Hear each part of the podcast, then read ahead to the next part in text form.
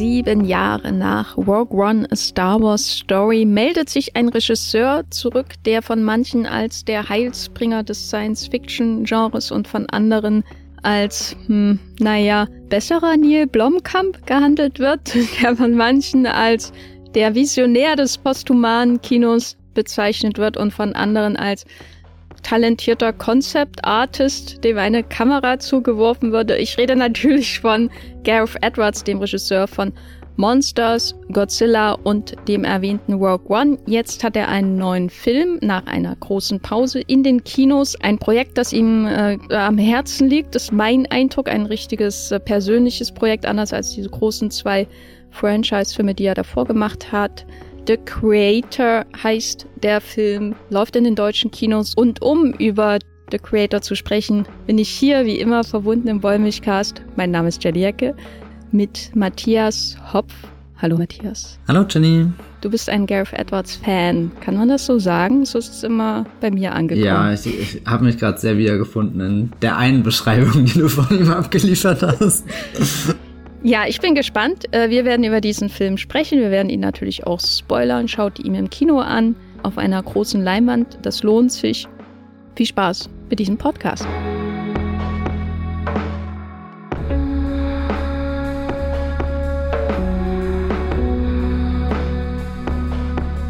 Matthias, kannst du unseren Hörerinnen und Hörern die Faszination am Werk von Gareth Edwards erklären.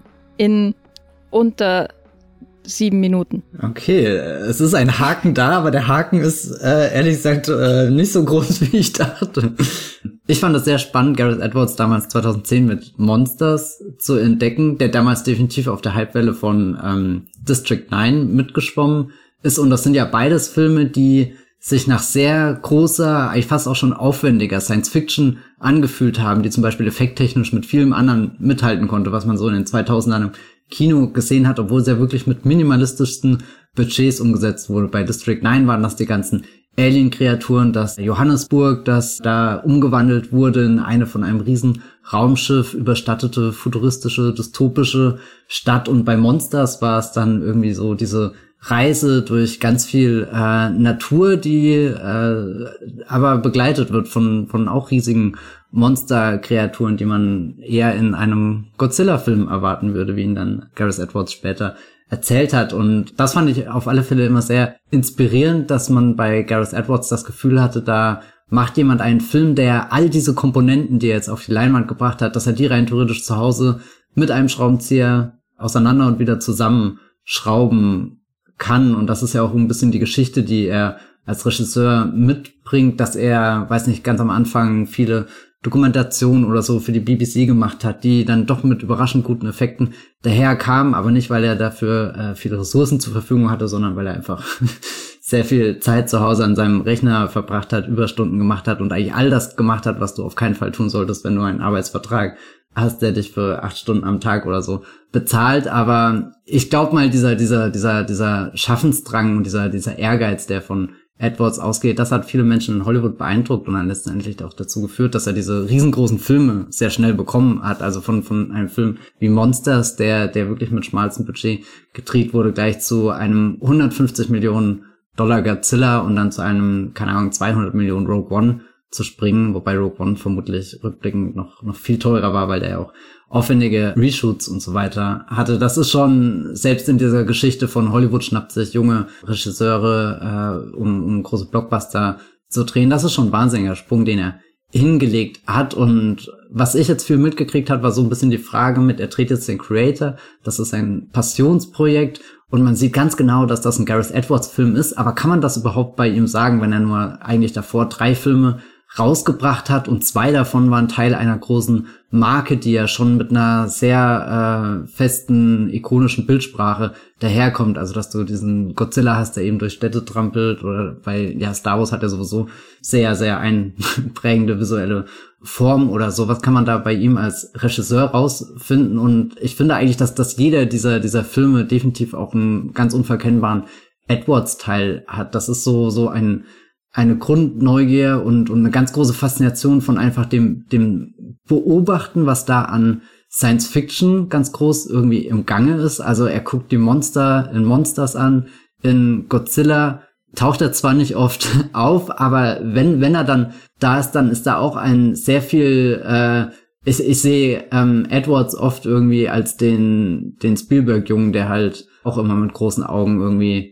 da hinschaut, nur ist der Unterschied, in seinen Filmen sehen wir nicht mehr den Jungen, der irgendwas anguckt und fragen uns, was guckt er uns an, sondern seine Filme sind quasi der Point of View dieses Jungen und wir sehen halt nonstop, was, was er da alles anschaut. Also irgendwie ein Regisseur, der, der extrem auf, auf das Visuelle irgendwie fokussiert ist und, und da Bilderwelten schafft, die, du hast äh, gerade schon diesen, diesen magischen Begriff Concept Art verwendet. Ich glaube, das ist, das ist eine große Leidenschaft von ihm, wenn, wenn er anfängt, einen Film zu schreiben, ähm, zu denken, dass er sich da sehr, sehr von, von diesem Prozess inspirieren lässt, dass das alles irgendwie mit so einer Zeichnung anfängt und du dann nach und nach versuchst, so, so eines dieser, dieser Bilder zu, zu erschaffen, die du im Kopf hast und ja, weiß gar nicht. Ähm, ihm wird ja oft vorgeworfen, dass er, dass er nicht so den menschlichen Draht in seinen Filmen hat. Also ich glaube, bei, bei einem Film wie Godzilla und einem eher schwachen Protagonisten, der von Aaron Taylor Johnson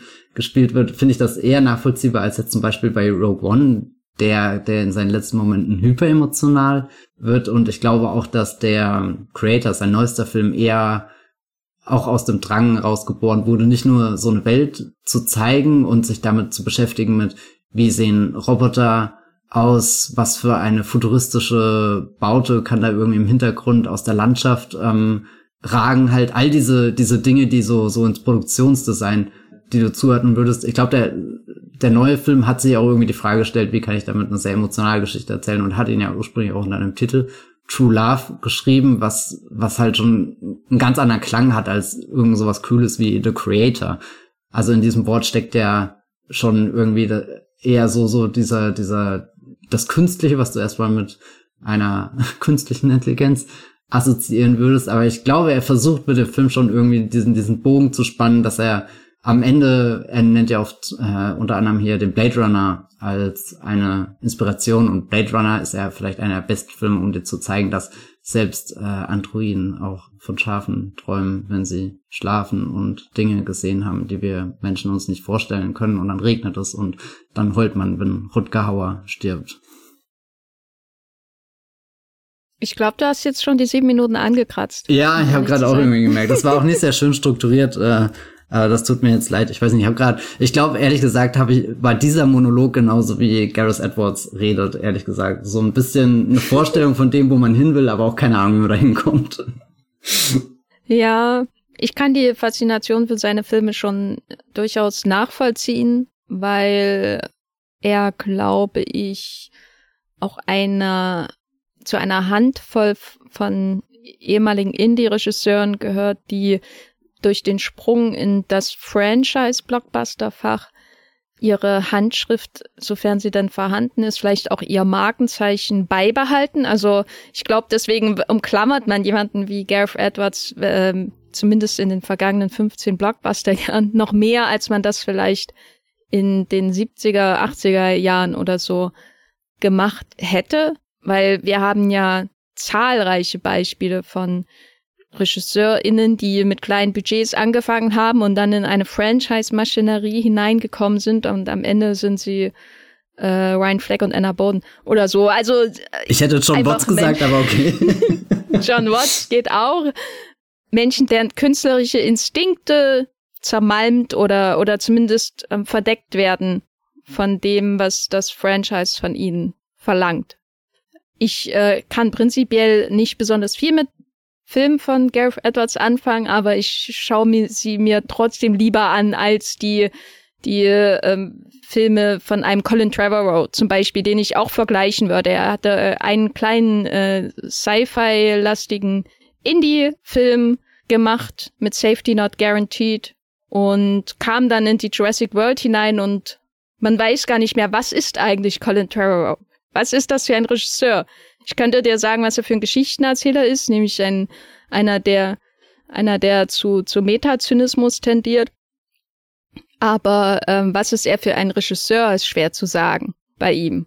Und äh, er ist ja noch einer der erfolgreicheren Und der Gareth Edwards zumindest, was man ihm lassen muss bei seinem Sprung ins Blockbusterfach, hat äh, sich sofort ein Markenzeichen bewahrt, nämlich diesen Gigantismus, äh, den er versucht darzustellen. Das sind sich bei ihm schon irgendwie faszinierend. Also man hat diesen gigantischen Godzilla, man hat diese Weltraumkreuzer in dem ähm, Star Wars Film und auch so eine Liebe einfach für für ähm, das, das Fremde, das Irreale, das äh, sein, eben auch aus dem Science Fiction ähm, entstammende Szenenbild vielleicht auch, was irgendwie so eine Welt dann anfüttert und lebendig macht.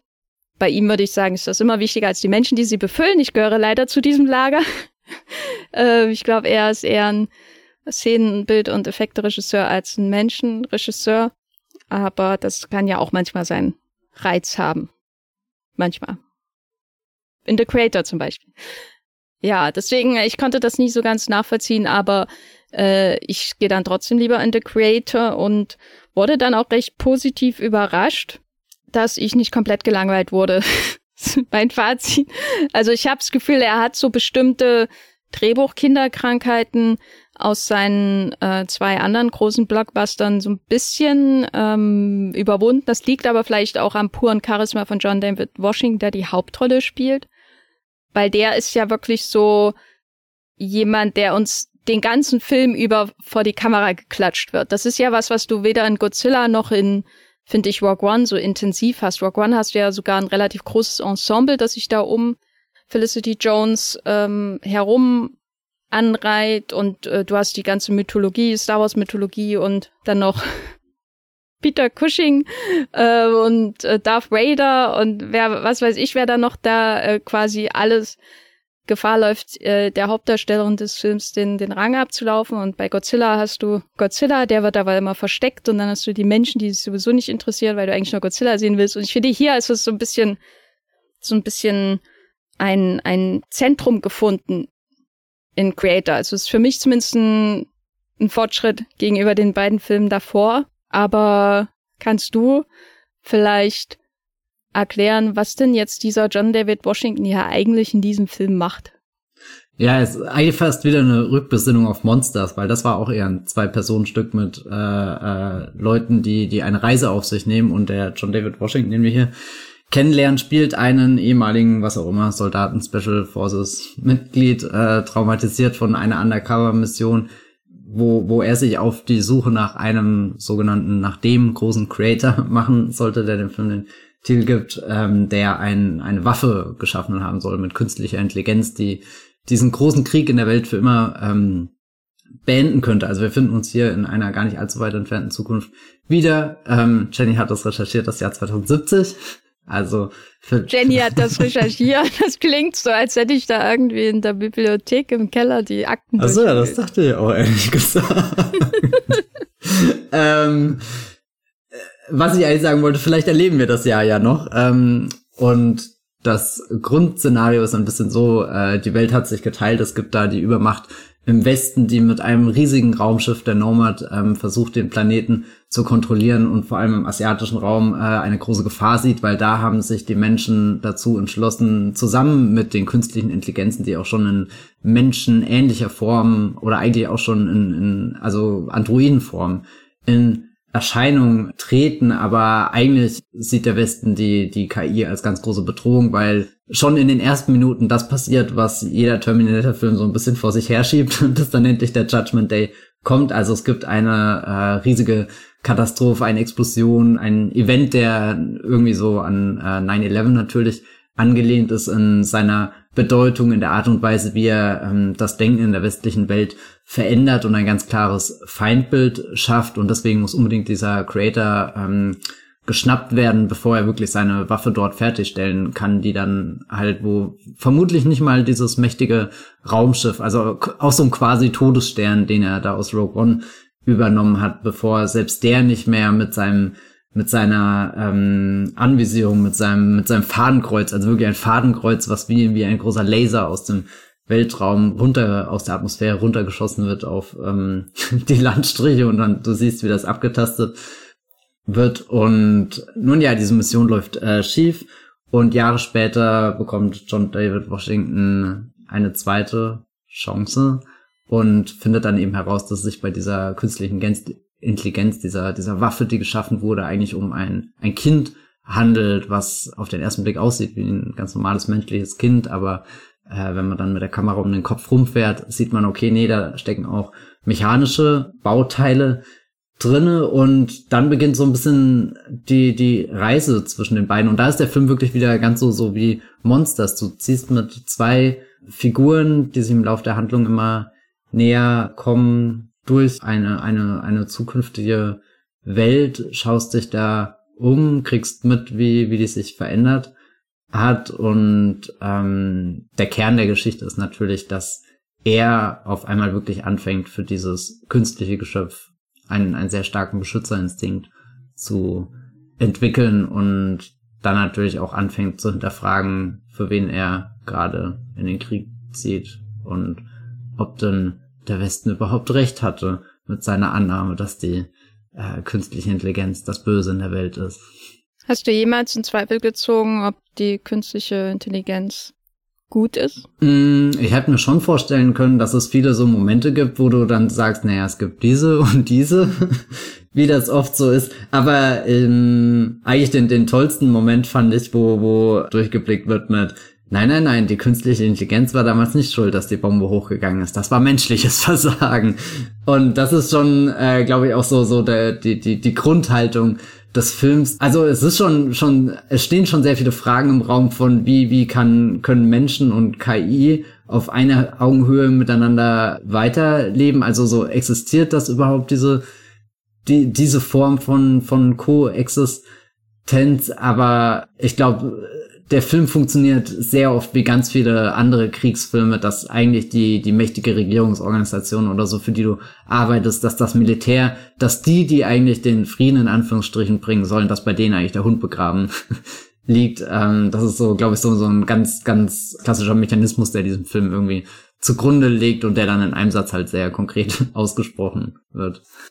Es ist halt jetzt schon spannend, dass dieser Film mitten in diese große KI-Debatte hineingrätscht. Ich meine, die wird natürlich schon lange geführt, aber sie ist jetzt viel näher an unserem täglichen Leben, da wir einfach ChatGPT oder Bing aufmachen können, um sie zu benutzen. Das war ja nicht immer der Fall. Und da kommt jetzt dieser Creator hinein von einem Regisseur, der schon seine, seine ähm, seine Sci-Fi-Sporen erworben hat, sozusagen, der schon ein markantes Zeichen diesem Genre ähm, gesetzt hat und der ja jetzt auch so auf dem Sprung ist irgendwie zur der nächsthöheren Stufe seines Werkes. Ne? Er hat dieses Franchise-Tum erstmal ähm, für diesen einen Film zumindest hinter sich gelassen. Er hat da enormen großen kreativen Einfluss auf diesen Film. Also es erinnert so ein bisschen an, ich weiß nicht, wenn Christopher Nolan dann eben Inception macht oder so, also so eine große, groß angelegte, originäre Science-Fiction-Geschichte von einem Regisseur, von dem viele etwas erwarten.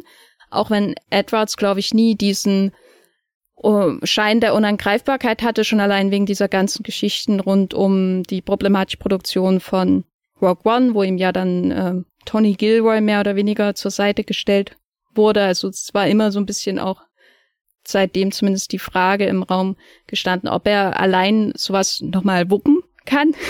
sowas Großes. Und er hat das jetzt gewuppt. 80 Millionen immerhin für The Creator. Aber da geht man dann hinein in diesen Film und erwartet schon, dass der vielleicht auch was zu sagen hat über KI oder so, weil ich finde den Cameron-Vergleich und den den macht er ja selber durch diese von dir auch schon erwähnte und dann zu Terminator 2 in Beziehung gesetzte Explosion ja auf, ne? Dass man gleich denkt, aha, ich bin hier in einer filmischen Nachwehe von Terminator 2 auch irgendwie drinne, wenn ich jetzt The Creator anschaue. Und dann gehst du da rein und mir ging es schon so, dass ich recht schnell den Glauben daran verloren habe, dass er mir irgendwas Interessantes über wirklich den Science-Fiction-Aspekt seiner Geschichte zu erzählen hat also das Science-Fiction-Nixte ist ja so dieses Weiterdenken, was kann KI mit einer Gesellschaft machen? Und in dem Fall führt sie da zu einer zusätzlichen Spaltung erstmal, zu, zu Diskriminierung ähm, und zur Ausrottung ja im Grunde auch auf dem Boden der USA von KI und Robotern und dann auch zur Kriegsführung in anderen Ländern. So, das ist ja eigentlich eine, eine spannende Science-Fiction-Idee, also sozusagen, dass man den Technikaspekt nimmt, der in der Gegenwart schon irgendwie verwurzelt ist und dann schaut, wie weit wächst das eigentlich und was, wie verändert sich unsere Welt, wenn man das weiterdenkt. Ähm, aber das, was er dann wirklich dazu zu erzählen hat, ist ja so ein seltsames Schwarz-Weiß-Denken, äh, mit einfachen Freund-Feind-Konstellationen und die Amerikaner oder die Militärmacht, die sind halt die, die Bösen. Ähm, es erinnert mich manchmal so ein bisschen, als, als hätte jemand Starship Troopers ernst genommen. Oh. Also ich hatte sehr starke Starship Troopers Vibes in diesem Film. Ähm, so als wäre da irgendwie so eine völlig ironiefreie ähm, Darstellung dieser Soldaten aus Starship Troopers, die werden hier zurückversetzt in, oder vorversetzt oder versetzt ins Jahr 2070 auf der Erde, wo dieser Krieg geführt wird und verhalten sich auch so ein bisschen so. Und dann äh, sind da die armen äh, KI-Wesen und so und äh, darüber hinaus entwickelt sich ja nichts. Also man hat irgendwie einen Satz von Ken Watanabe, der sagt, äh, ist mir doch egal, ob das Kind stirbt. Ähm, aber daraus wird ja auch nichts gemacht. Also es ist sehr seltsam, finde ich. Weil schon diese, diese Explosion am Anfang führt einen ja zurück zu einem Film, der, würde ich sagen, populistischer erzählt ist. Also Terminator 2, der, der ähm, noch mehr auf Unterhaltung geht, würde ich sagen, als The Creator. Und trotzdem einen viel ambivalenteren Umgang hat mit der Technik ähm, und der Intelligenz des Terminators von Arnold Schwarzenegger und was Technik in unserem Leben bewirken, aber auch zerstören kann, als alles, was in der Creator passiert. So, ist jetzt mein Rundumschlag. Bisschen früh im Podcast, aber Matthias, was sagst du dazu? Creator grundlegend versagt, einfach keinen Popkult einen Fußabdruck hinterlassen. Ich finde es wirklich bemerkenswert, dass äh, gerade wo wir alle über KI reden, Terminator ist ja nach wie vor das Referenzbild Nummer eins mit, hat in keiner Terminator geschaut, was, was die KI mit uns anstellt. Und das Witzige ist ja, dass Camerons Terminator-Filme ja nie wirklich in dieser Dystopie, in der Apokalypse spielen. Da ist eher der, der, der Salvation, der, der vierte Teil, der, der das mal so ankratzt und äh, irgendwie in, in düsteren Bildern weiter denkt. Bei, bei Terminator von, von Cameron, der ist ja eigentlich auch noch recht überschaubar. Und, und Edwards, dass sie auch irgendwie knüpft dann irgendwie an diesen, diesen größeren Punkt an, an, an eben den, den, den Judgment Day und was danach kam. Ich habe aber auch nicht das Gefühl, dass der Film durch seine ähm, Geschichte oder das, was er zum Thema KI ähm, zu sagen hat, wirklich eingeht. Ich glaube, da, da ist er schon eher auf der, der großen Edwards ähm, schafft mit überschaubaren Ressourcen unglaubliche Bilder Level. Ich glaube, das was, ist das, was ihn eher in so eine unsterbliche Richtung ähm, bewegt oder zumindest das ist auch der Grund, warum ich regelmäßig zurückkehren werde. Ich weiß nicht, ich denke in letzter Zeit sehr viel über ähm, so Filme nach, die vor ein paar Jahren schon kamen, wo ich das Gefühl habe, die fühlen sich jetzt immer realistischer an. Also einer dieser Filme ist definitiv Hör von ähm, Spike Jones. Einfach die Art und Weise, wie da mit äh, dieser KI gesprochen von Scarlett Johansson kommuniziert wird, so dass das so so so Teil von dem ganz normalen alltäglichen Leben ist, das fand ich, als ich damals Hör im Kino geschaut habe, fühlte sich das alles noch immer an wie ein extrem gut geschriebenes Gedankenspiel von Spike Jones, auch mit den richtigen Emotionen und so weiter umgesetzt, dass du dich da gut drauf einlassen konntest. Aber weiß gar nicht, wann der kam, glaube 2014, korrigiere mich. 2014, sage ich jetzt einfach mal. Also ist schon fast zehn Jahre her.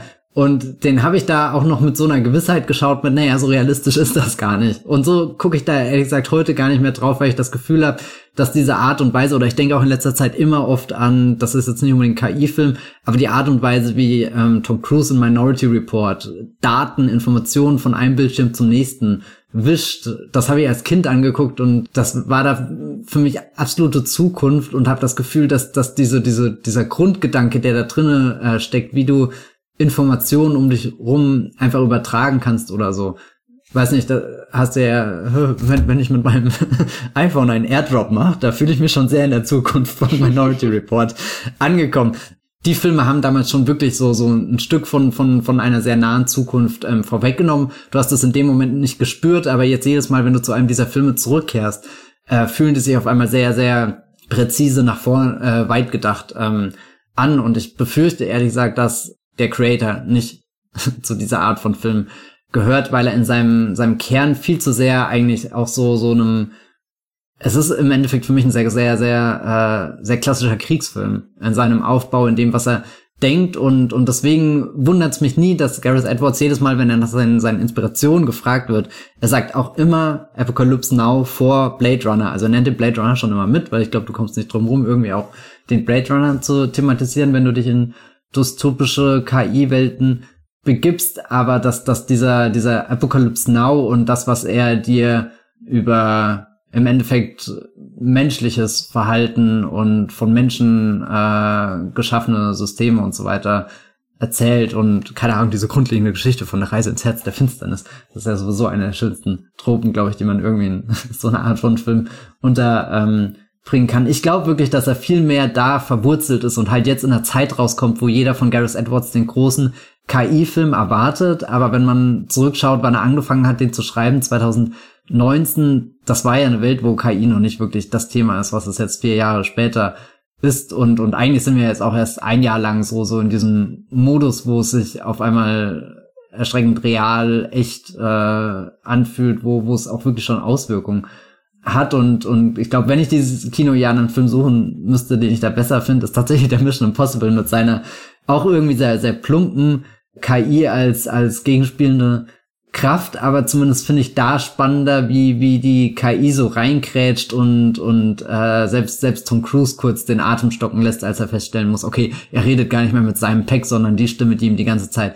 Anweisungen gibt und ihn da irgendwie durch die engen Gassen von Venedig lotst, äh, das ist eine Imitation irgendwie so von eben seinem, seinem, seinem Kollegen, habe ich das Gefühl, dass, dass, dass sich Mission Impossible viel mehr als, als so ein, so ein zeitgeistiger Kommentar auf die Gefahren von KI anfühlt, während Gareth Edwards einfach KI als eines der großen obligatorischen Science-Fiction-Elemente hinnimmt und das dann auch eher einfach nur so als Metapher aufbaut von, es gibt einfach äh, zwei Parteien, wieder dieses äh, sehr, sehr klassische ähm, Schwarz-Weiß-Bild und äh, die eine wird halt aus sehr fragwürdigen Gründen unterdrückt. Ja, aber ich finde die Anmerkung mit den obligatorischen Science-Fiction-Mitteln sehr interessant, weil das im Grunde für mich äh, seinen ganzen Erzählstil ähm, zusammenfasst, weil alles bei ihm obligatorisch wirkt. Und ich finde, es wirkt hier weniger obligatorisch als in Godzilla zum Beispiel, diese Familiengeschichte. Äh, die wirkt ja komplett ab, wie so, ich, ich äh, packe jetzt äh, äh meine, meine, I meine Ikea, ähm, meinen Ikea-Film aus der Packung und setze ihn zusammen, sozusagen. Und da ist diese Familie halt eine wichtige Sprosse oder so, damit das dann alles zusammenhält. Ähm, und so fühlt sich ja auch The Creator an, ne? Da ist dann eben ein bisschen KI drin und so ein bisschen Imperialismus, Kolonialismus, äh, Story-Style. Und dann muss da noch eine Mutter äh, und das verlorene Kind und das äh, durch ein künstliches Kind ersetzte Kind hinein, so als hätte man das irgendwo mal zusammengeklaubt und so eine abstrakte Vorstellung davon mit, das ist eine Geschichte als sehr unorganisch, äh, artifiziell halt. Passt ja auch zu dem Film so, aber es wirkt halt alles sehr, sehr lustlos ähm, zusammengeklaubt. Also insbesondere die, die Rolle von Gemma Chan, die die Ehefrau Spiel, die am Anfang für tot gehalten wird, dann wieder nicht für tot gehalten wird und äh, vielleicht dann doch tot ist. Also der ganze Umgang mit ihrer Figur ist so obligatorisch, ne? Du hast den Männerhelden, den, den traumatisierten Mann, der schlimme Dinge getan hat und der, der dessen sich erst wirklich bewusst wird, als er auch seine Frau verliert äh, mit dem ungeborenen Kind und dann wird ihm das andere Kind äh, vor die Nase gesetzt sozusagen und daran entdeckt er sich wieder. Das ist jetzt was, das hat man auch in äh, wirklich, wirklich guten Science-Fiction-Filmen, möchte ich nur sagen. Also ich möchte sowas nicht von vornherein verurteilen, dass man solche Geschichten erzählt, aber ich finde es halt trotzdem irgendwie spannend, dass er immer so große Vorbilder nennt wie Apocalypse Now und Blade Runner, wenn The Creator doch in Wirklichkeit einfach nur auf der Suche nach dem goldenen Kind mit Eddie Murphy mit besseren Spezialeffekten ist und äh, das Erzähllevel nicht wesentlich steigert dem Film gegenüber, was so die was so die emotionale Komponente dieses Films angeht, eben den Umgang mit KI. Ich meine, der äh, der Philip K. Dick äh, und die Ray Bradburys dieser Welt, aber auch Drehbuch, viele, viele Drehbuchautorinnen haben auch vor der Realisierung von KI schon interessante Gedanken Richtung KI gehabt und sie zu Papier oder sogar auf die große Leinwand gebracht. Deswegen, ob der Film jetzt 2019 angefangen wurde oder nicht, es ist jetzt natürlich ein trauriger Zufall, dass der er KI so verpackt in einem Jahr, wo alle über KI nachdenken. Das ist für ihn traurig, weil das macht den Film schwächer, würde ich sagen. Aber gleichzeitig kann das ja auch keine Entschuldigung sein dafür, dass man das auch wieder nur als Versatzstück verwendet, so wie viel in dem Film ja nur als Versatzstück verwendet wird, mit dem glücklichen Zufall, dass dann doch ein ansehnlicher Film dabei rauskommt, was eben dem visuellen Talent von Gareth Edwards zu schulden ist. Aber andererseits würde ich auch sagen, selbst da würde ich Einschränkungen machen, was das visuelle Talent angeht, weil ich finde diese, diesen Gigantismus seiner, seiner Zukunftsvision auch immer attraktiv, muss ich sagen. Also er ist ja auch jemand, der das, er, der weiß, wie man das zeigt. Das ist ja nicht selbstverständlich. Manche haben schöne Concept Art Visionen, aber es sieht dann trotzdem furchtbar aus äh, durch die filmische Umsetzung oder äh, mangelnde Geduld vielleicht auch einfach nur. Und bei Edwards habe ich schon das Gefühl, dass dann in diesem Film vor allem, dass da eine Welt auch entsteht daraus, die filmisch irgendwie zusammengehalten wird. Und er hat wirklich ein paar sehr, sehr spannende Ideen, wenn, was so die äh, Ästhetik des Kriegsfilms angeht, die du ja, äh, den du ja schon als äh, wichtiges Genrebestandteil dieses Films erwähnt hast. Am interessantesten fand ich wirklich diese Gamifizierung des Krieges der Zukunft mit diesem riesen Nomad-Schiff, das alles scannt. Äh, die Welt ist nur noch ein Barcode, mehr oder weniger. Ähm, und dann wird das Ziel markiert, wie, wie früher bei, bei Videospielen, die selbst ich noch gespielt habe. 2002 oder so. Ähm, und da fährt man mit seiner Maus drüber und klick und dann wird die, die Bombe abgelassen sozusagen. Command and Conquer. Genau. Ähm, mich hat's auch oft an sowas wie Civilization erinnert, weil das habe ich eher gespielt als Command and Conquer. Ähm, und das fand ich schon spannend. Das war eigentlich somit das das Interessanteste, was er ästhetisch, glaube ich, für mich geleistet hat. Es war alles auch noch spannender als letztendlich das, was er zu KI, da hat er eigentlich nichts zu sagen, oder zu, zum Imperialismus Gedanken, da hat er eigentlich auch keinen weiteren Gedanken, der nicht schon vor ähm, 40, 50 Jahren in irgendeinem random Vietnam-Film gefasst wurde. Das ist alles sehr oberflächlich abgehandelt, aber am spannendsten war eigentlich so diese Kriegsführung, auch diese Idee, dass man Bomben hat, die einem salutieren und dann loslaufen, um zu explodieren. Ich weiß nicht, das waren so die Dinge in dieser finalen Schlacht, die mir, ähm, oder kurz vor dem Final, diese große Schlacht da, die mir sehr viel weiß nicht, Impulse gegeben haben darüber, was könnte da eigentlich noch in dem Genre passieren. Was aber auch ein bisschen schade ist für einen Science-Fiction-Film, oder nicht? Ja, wobei der Film auch für mich extrem durch diese kleinen Momente, wie du es gerade erwähnt hast, lebst. Ich äh, erwähne immer sehr gerne den Druiden oder den, den Roboter, den du einfach auf dem Fahrrad siehst, wie er seine Bananenstauden durch die Gegend fährt. Und das ist wirklich so, der Film ist für mich dann am schönsten, wenn ich das Gefühl habe, ich bin auf so einer Busreise durch die Welt von The Creator. Keine Ahnung, ob es da überhaupt noch klassische Busreisen gibt. Und du guckst irgendwie so aus dem Fenster raus und dann siehst du das einfach und du kriegst keine Erklärung dazu, warum das so ist. Klar, du, du weißt irgendwie, okay, die Menschheit hat sich an diesem Punkt entwickelt, wo offenbar Roboter große Rollen einnehmen. Aber wa warum muss der jetzt mit dem Fahrrad und irgendwie die, diesen Bananen auf den Rücken da, da rumfahren? Und keine Ahnung, du könntest stundenlang dich da in Gedanken verlieren und der Creator hat für mich wirklich ganz viele, ganz viele von diesen Momenten, wo ich einfach das Gefühl habe, die Welt außenrum existiert wirklich und ich fand das, den im Kino zu schauen und ich, also, wir, wir haben ja eigentlich schon drüber geredet, er leistet sich drehbuchmäßig keine, keine, keine großen Wagnisse oder so, er ist definitiv kein unkonventioneller Film von der Dramaturgie her und trotzdem saß ich drinne und konnte nicht erwarten, was als nächstes passiert, auch irgendwie mit so einem da könnte jetzt alles passieren und ich war auch völlig weggeblasen, als es am Ende noch auf die Raumstation geht, obwohl das rückblickend auch irgendwie ein sehr logischer Schlusspunkt ähm, aussieht, aber dass er immer noch weiter kommt und, und dir was zeigt, was irgendwie so wirkt, als hat das eine gewisse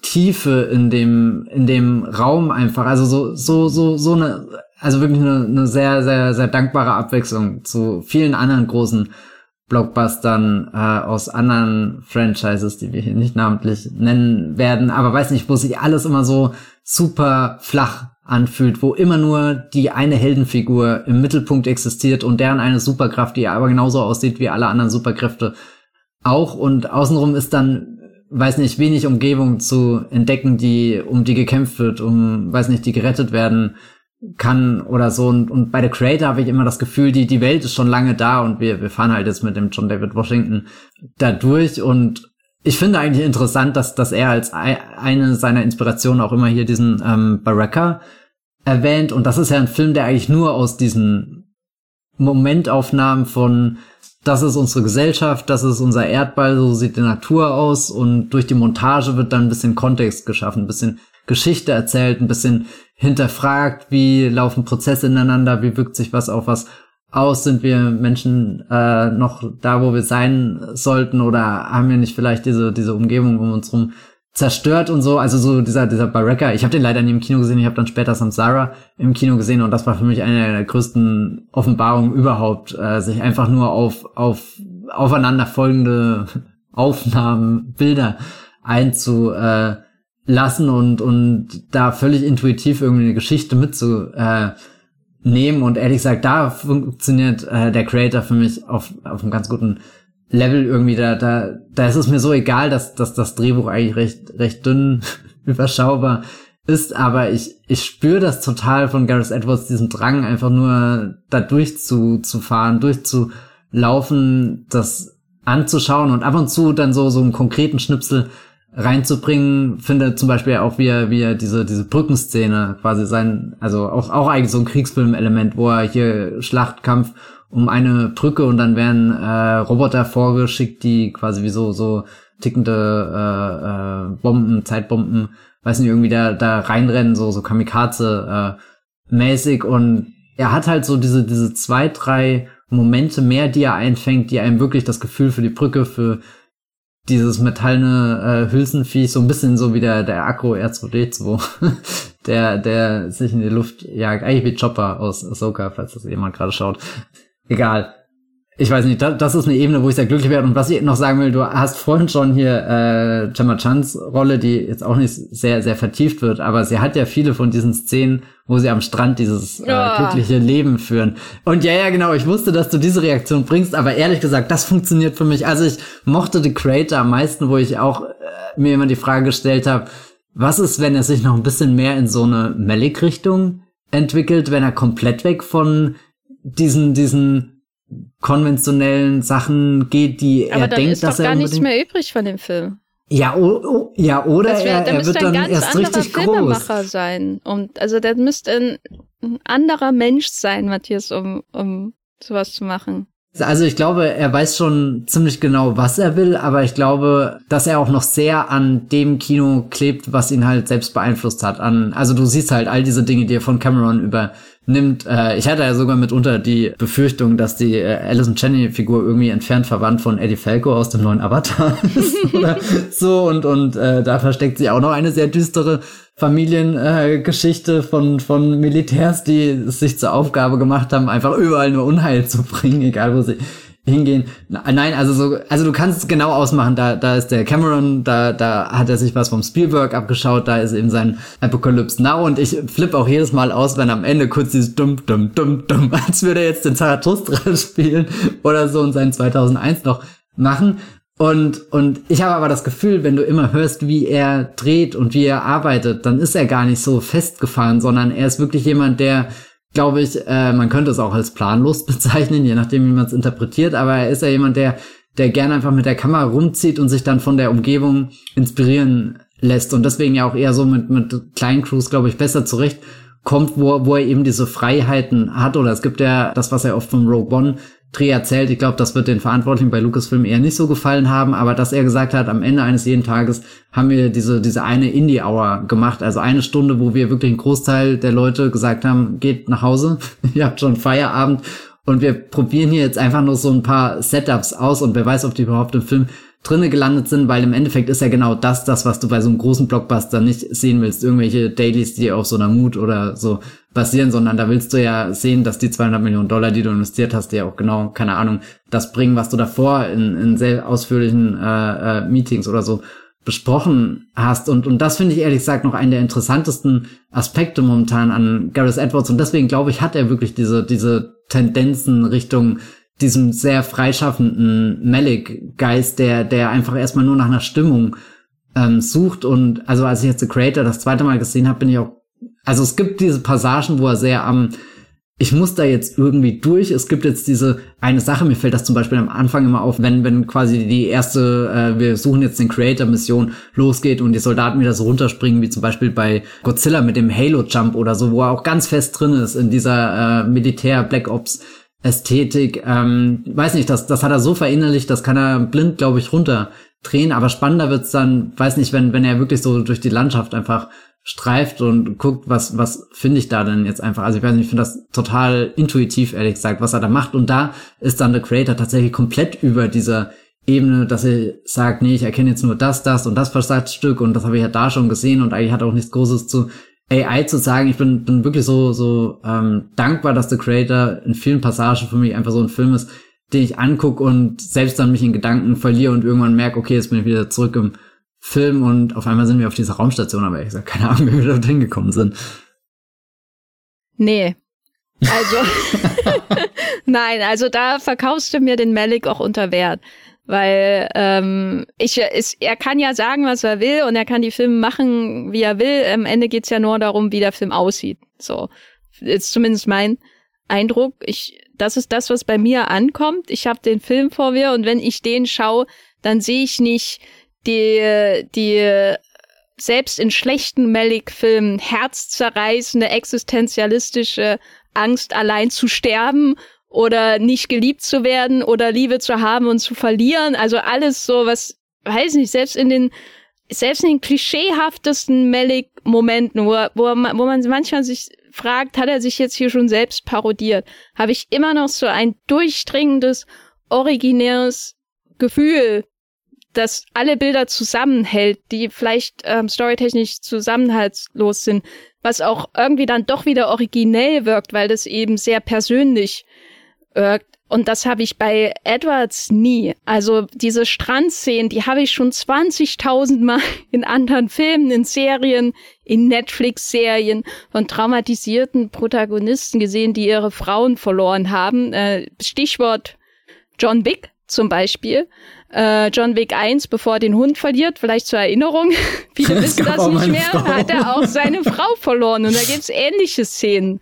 Und äh, das ist so ein Versatzstück, das für mich nichts mit Malik zu tun hat, sondern eher an äh, an die Musikvideo-Ästhetik der 90er Jahre irgendwie angelehnt ist. Also das ist da, ich glaube, das kommt eher von den Musikvideoregisseuren, die in den 90er Jahren ins Film reingekommen sind. Das ist nämlich was. Und jetzt kommt ein großer Name, der den Vergleich mit Gareth Edwards auch nicht verdient, weil er besser ist. Aber ich meine natürlich Michael Bay.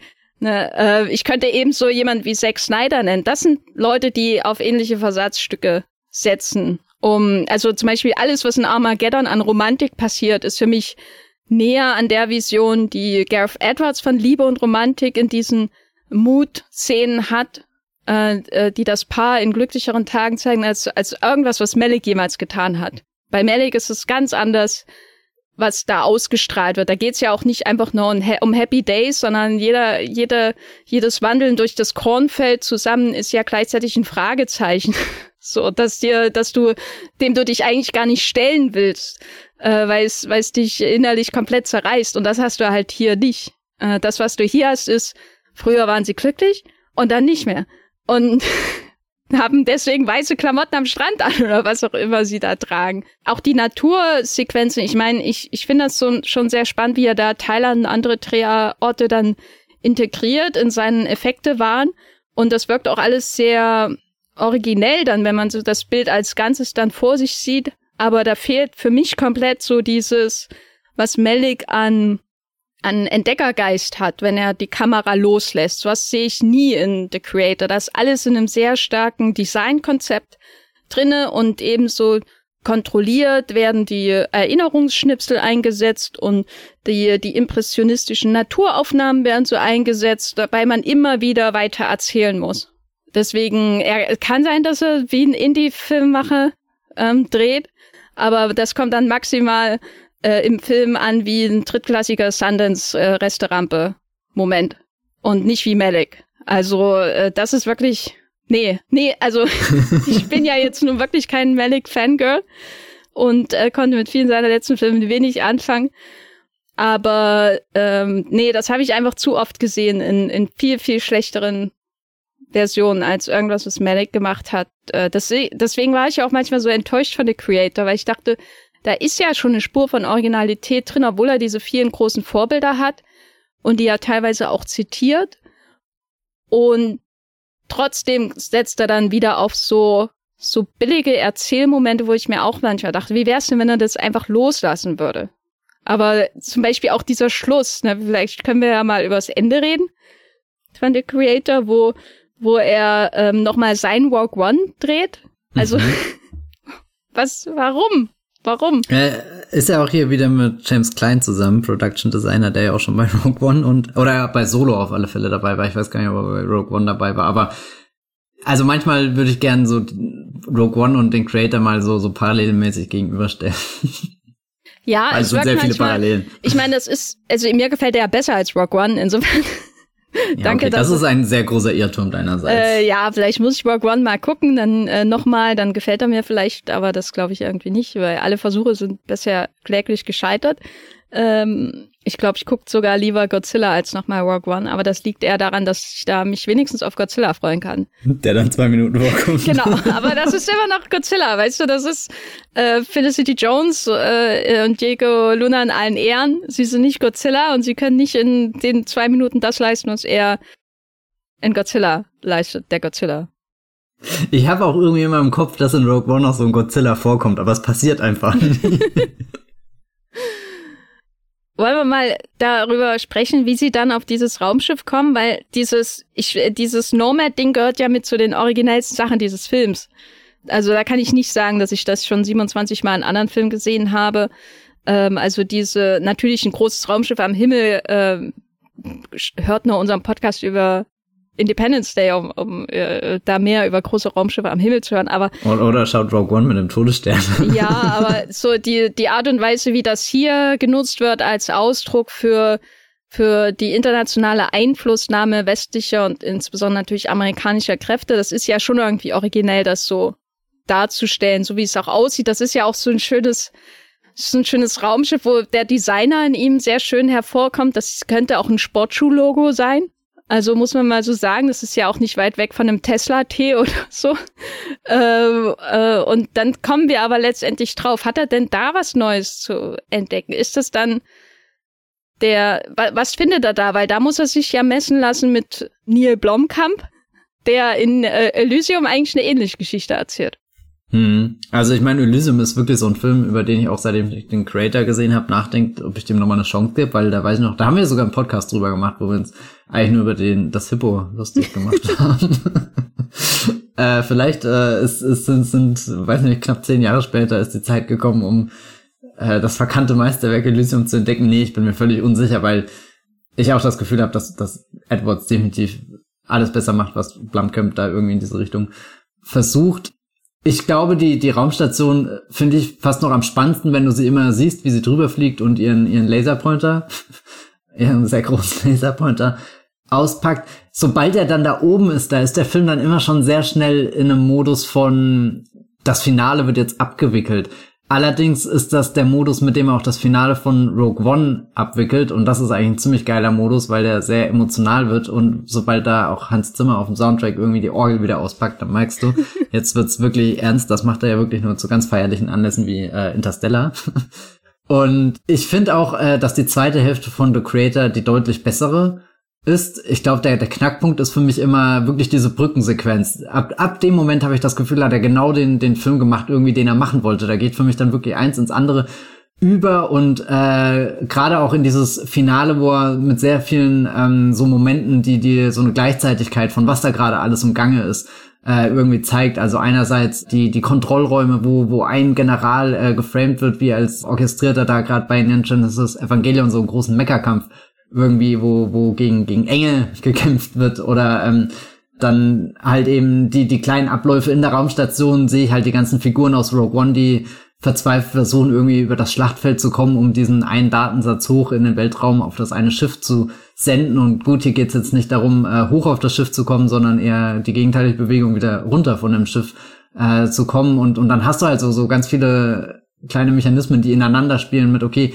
hier muss noch diese, diese, diese Rettungskapsel irgendwie losgeschossen werden. Er rennt da ähm, durch die Gegend, klemmt ja dann sogar oder klebt dann, klettert auf, auf einen der, der, der Springkörper, die, die, oder, oder der, der Raketen, die abgeschossen werden sollen, die werden in Gang gesetzt und das ist natürlich die schönste Hommage überhaupt, dass er hier sich vor, vor Attack of the Clones verbeugt. Das, das unterstelle ich ihm jetzt einfach mal in dem Moment, wo sie da am Ende in der Druidenfabrik äh, sind und Anakin und Padme da auch von, von einem dieser, dieser sich bewegenden ähm, Kanister zum nächsten äh, springen oder unter ihnen ähm, fast zerquetscht werden in diese Druidenfabrik halt mitten reinkommen und das dann so, so ein Hindernis-Parcourslauf irgendwie ist. Also weiß nicht, da sind einfach viele Dinge im Gang und da merke ich da, ich will nicht sagen, da spult der Film das dann ab, weil das hört sich schon wieder so lieblos und so passiv an, aber da spürst du richtig, wie, wie halt so eins ins andere übergeht und deswegen mag ich diese zweite Hälfte sehr und besonders auch das Finale, auch weil es halt nochmal für mich bis an dem Punkt eigentlich auch schon sehr, sehr zufriedenstellend ist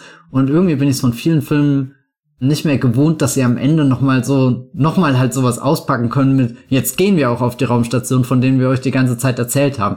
Also das merke ich gerade wirklich bei sehr vielen Marvel-Filmen, dass die immer irgendwas Großes in Aussicht stellen, irgendwas Großes erzählen, aber das Ende sich nie nochmal so, so erfüllend irgendwie anfühlt mit, okay, jetzt ist das, was wir die ganze Zeit aufgebaut haben, jetzt zahlt sich das alles aus und da hast du immer viel Gerede um das Raumschiff und dann wird das Raumschiff auch kurz nochmal so als, als richtiger Spielort ähm, verwendet, der Räume, Gänge, ähm, Außen, Innen, Kommandozentralen hat und natürlich am Ende eine sehr schöne Explosion, wie alles aufgeht. Da sitzt sie am Ende wirklich sehr, sehr zufrieden. Da, das, da ist der Konflikt gelöst. Zeit für ein Happy End. Nein, Quatsch. Aber ähm, ja, weiß nicht, es ist äh, auch irgendwie komisch, dass, dass das so, so positiv wirkt, aber die meisten Filme haben ja dann doch eher einen, sehr, sehr zusammengesetzten dritten Akt, während, während hier habe ich das Gefühl, dass der dritte Akt genau mit der, der Power rübergebracht, die er haben sollte. Und tatsächlich finde ich den dritten Akt emotional. Also auch das, was, was bei Rogue One dann irgendwie passiert. Ich glaube, das erste Mal, wenn ich bei Rogue One immer über Emotionen nachdenke, ist halt dieser sehr offensichtliche Moment, wenn die Parallelmontage zwischen Jin sieht die letzte Hologrammaufzeichnung ihres Vaters und äh, der Todesstern bringt sie in Position und äh, fängt an, hier Cheddar zu zerstören. Äh, das ist das erste Mal und ich glaube, das passiert so nach 40, 15 Minuten in Rogue One. Aber dann, wo der Film am Ende hinkommt, das ist absoluter Wahnsinn und irgendwie kann er das hier so im ganz kleinen halt zwischen ähm, äh, äh, der der Ex-Soldatenfigur und dem dem Androidenkind kann er das auf so, so einem ganz kleinen Level nachstellen und das finde ich sehr gelungen. Hat dich das berührt? Ich glaube nicht. Na, die Beziehung zwischen John David Washington, dem Kind, die hat das für mich noch alles irgendwie beisammengehalten. Das ist das, was mir in den anderen Filmen komplett gefehlt hat. Also auch Rogue One hat mich emotional überhaupt nicht berührt. Also auch das Ende wirkte so gestellt, äh, die Figuren so egal. Abgesehen natürlich von Donnie Yen und Jiang Wen, äh, die ich super fand. Aber der würde ich auch so super finden, wenn sie einfach nur rumstehen wird und nicht campen wird die ganze Zeit. Das, das wäre aber auch ein Star Wars-Film, den ich sofort schauen würde. Ja. Und hier, äh, ich glaube, John David Washington, der hat so ein enormes Star-Charisma, dass der, dass der kommt da einfach rein und du glaubst es, dass er widerwillig sich da mit diesem Kind anfreundet und äh, vielleicht dann auch den Beschützerinstinkt, den er nie wirklich ausleben konnte, weil er seine Frau verloren hat, dann doch wieder auspacken kann und äh, das Menschliche, das Gute in sich findet, das er verloren glaubte. Ich rede schon so wie eine Synopsis von einer PR-Firma oder so, äh, was dann auch viel über den Film aussagt, fürchte ich. Was mich eher gestört hat, ist, dass er da noch so ein Schleifchen drumherum macht, äh, weil für mich ist die Geschichte dieses Films nicht die Liebesgeschichte, von John David Washington, die Geschichte von seiner ähm, ja, Patenschaft, Vaterschaft oder so. Ähm, das heißt, dann, dann noch das Schleifchen zu haben, da oben ist auch eine Puppe von Gemma Chan und die umarmt, obwohl er weiß, dass es natürlich nicht echt ist, aber irgendwie eben die KI dann doch echt genug und das hat er in diesem Film gelernt und damit können wir den Schlusspunkt setzen unter diese Story und dann machen wir das äh, Buch zu und dann ist The Creator beendet. Das finde ich halt so störend, weil weil dieser Film eigentlich nicht in Habitus einer eines Märchens oder einer Parabel hat. Er wirkt eigentlich eher, wie du ja auch sagst, wie so ein Kriegsfilm über schlechte Menschen, die schlechte Dinge tun und dann eben und nicht in den Himmel kommen. Die nicht in den Himmel kommen, aber die dich dann dazu zwingen, da auch zuschauen zu müssen und sich, also der, der Anfang ist ja eigentlich sehr, sehr stark, ne? Also, dass wir, man sieht John David Washington und man ist ja automatisch sympathisierend bei ihm, aber ähm, dann in dieser ersten Stunde, wenn er dann mit der mit der Einsatztruppe in dieses Labor kommt und da ein Mensch nach dem anderen abgeknallt wird, das ist eigentlich der stärkste Moment in den ganzen Film, weil der Film dich in eine Situation bringt, die du eigentlich nicht verarbeiten kannst, wenn du am Hollywood-Kino gelernt bist, dass man da reinkommt und Zivilisten abknallt, der Held, dessen äh, emotionale Backstory du gerade kennengelernt hast. Die Story mit, äh, ja, die böse KI hat äh, Los Angeles zerstört, aber wie rechtfertigt das, dass da Zivilisten mit Blut, mit offensichtlichem Blut, das aus ihren Körpern fließt, erschossen werden? Das wird einfach so dir vor die Nase gesetzt. Und das ist richtig stark. Das ist so die, sind so die Momente der Ambivalenz, der, der Offenheit, äh, ohne eben ein Schleifchen zu setzen, dass das alles leicht verdaubar macht, die der Film hat und die er dann im dritten Akt äh, oder im, sag ich mal, im dritten Akt seines dritten Aktes komplett fahren lässt. Und das fand ich sehr schade, dass er dann ein Schleifchen macht für unseren eigentlich hassenswerten Protagonisten. Ähm, das war äh, etwas äh, zu süß und zuckrig für meine Verhältnisse. Aber schon, schon sehr berührend, wenn sie diesen, diesen Heaven-Dialog nochmal aufgreifen und er vielleicht dann doch in den Himmel kommt. Nein. Nein. Na, es, äh, ich hatte die ganze Zeit das Gefühl, er versucht da sehr irgendwas für halt Tears in the Rain aus Blade Runner zu finden, irgendwie so ein so ein Ja, aber da soll doch mal jemand anders engagieren, der das für ihn schreibt. Ja, also ich meine, meine Hoffnung ist ja, ich glaube, ehrlich gesagt, er und Tony Gilroy verstehen sich ganz gut, vielleicht telefonieren die ab und zu mal. Aber das wäre schön, weil ich saß wirklich manchmal drin und hab die, die nächsten Sätze in meinem Kopf schon zurechtge geschoben und dann hat er sie wirklich gesagt. so Klischeesätze, ne, die man halt schon sehr oft gehört hat und das fand ich sehr schade. Also da ist da ist irgendwo tief drin eine, eine widersprüchliche zerrissene Auseinandersetzung, natürlich auch wieder mit Post 9/11 USA, aber vielleicht auch so ein bisschen mit überhaupt dem US-Verständnis von von oder dem US-Selbstverständnis, das ja weit über äh, die Reaktion auf 9-11 hinausgeht in der Geschichte, so die, die Weltpolizei und so, das ist jetzt nicht äh, originell, aber es ist interessant, dass jetzt ausgerechnet so viele Jahre auch nach dem 11. September dann nochmal zu thematisieren. Das ist da drinnen in der ersten Hälfte und in der zweiten nicht mehr. Und das war etwas schade. Hast du ein Fazit zu The Creator? Ja, ich fand ihn sehr gut. Schaut ihn auf alle Fälle im Kino an.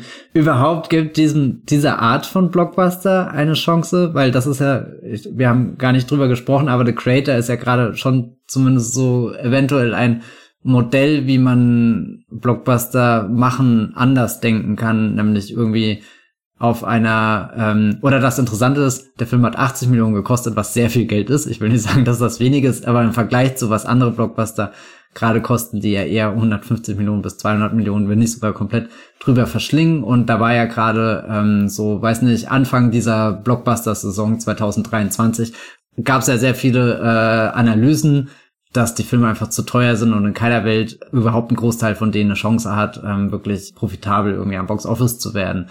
Und das fand ich sehr spannend, weil du eben gesehen hast, äh, wenn ein Film seine, weiß nicht, 250 gekostet hat. Oder wir haben ja dieses Jahr mit dem Indiana Jones und dem Mission Impossible, äh, über den hier auch schon mal äh, im Podcast gesprochen haben, über beide Filme. Die haben ja rund um die 300 Millionen je gekostet. Das heißt, Und damit Flash die, nicht auch fast so viel? Oh Gott, das weiß ich gerade gar nicht aus dem Kopf.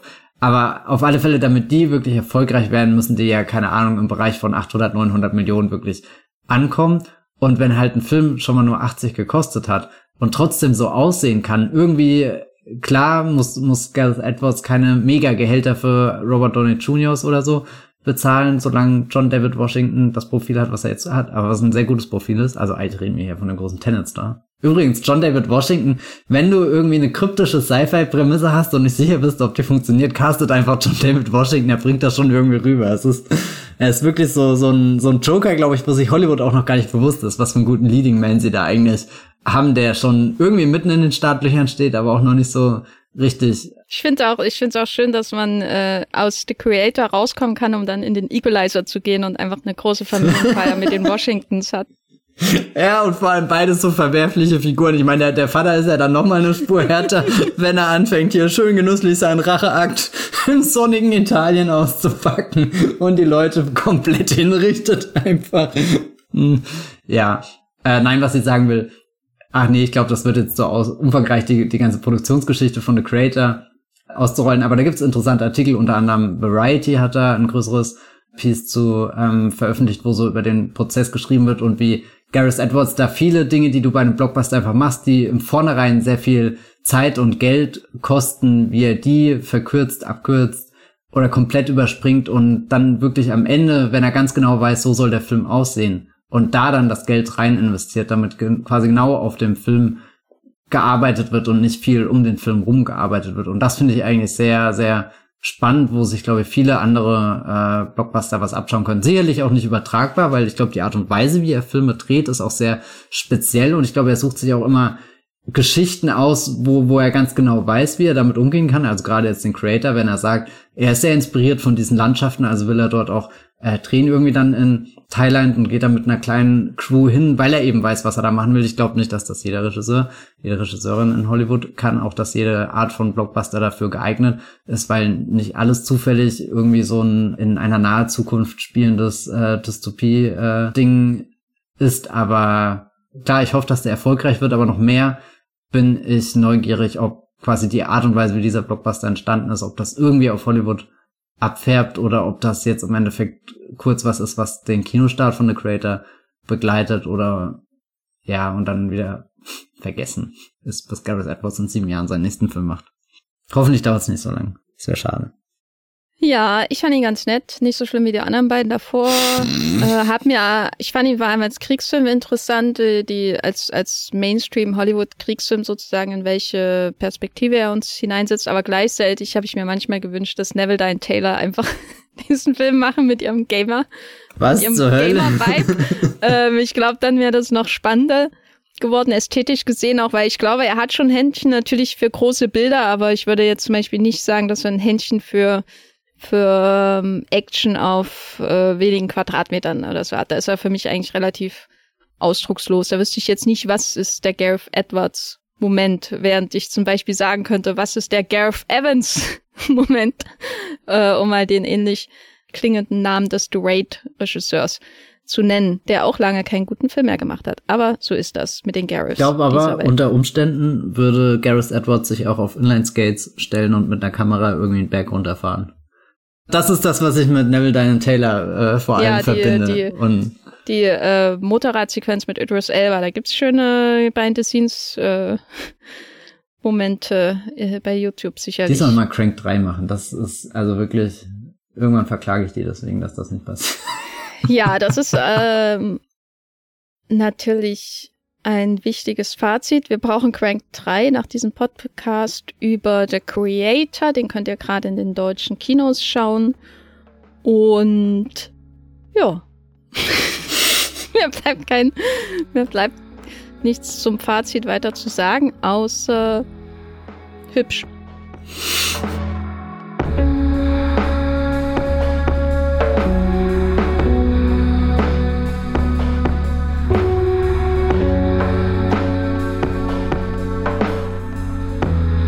Matthias, wo bist du im Internet zu finden, wenn du äh, Screenshots aus The Creator teilst, dann in drei Monaten, wenn er als VOD kommt? Oh ja, äh, das mache ich bestimmt auf meinem äh, Twitter Screenshot-Account. Der heißt A Touch, nee, er heißt A Touch of Cinema. Googelt das einfach mal bei Twitter.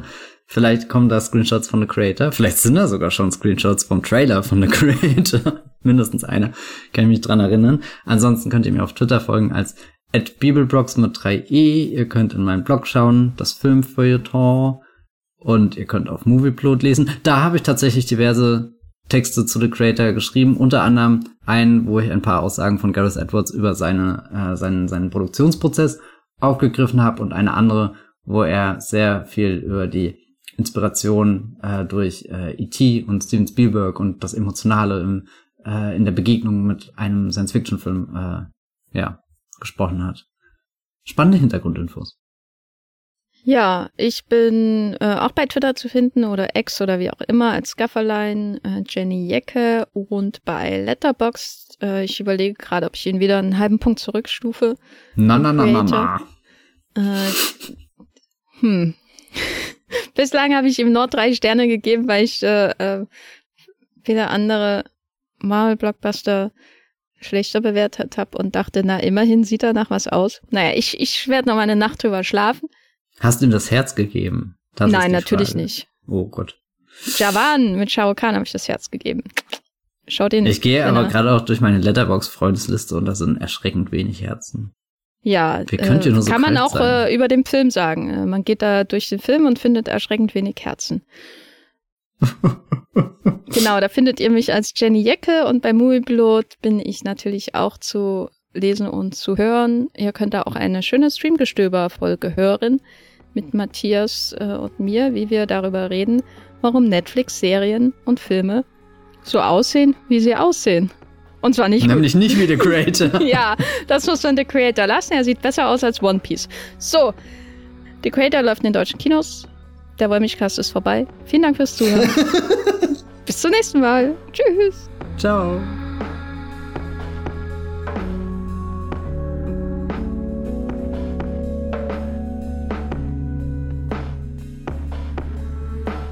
Der Wollmilchcast wird produziert von Matthias Hopf und Jenny Jecke. Unser Intro und Outro stammt aus dem Song Slam Canto von Kai Engel.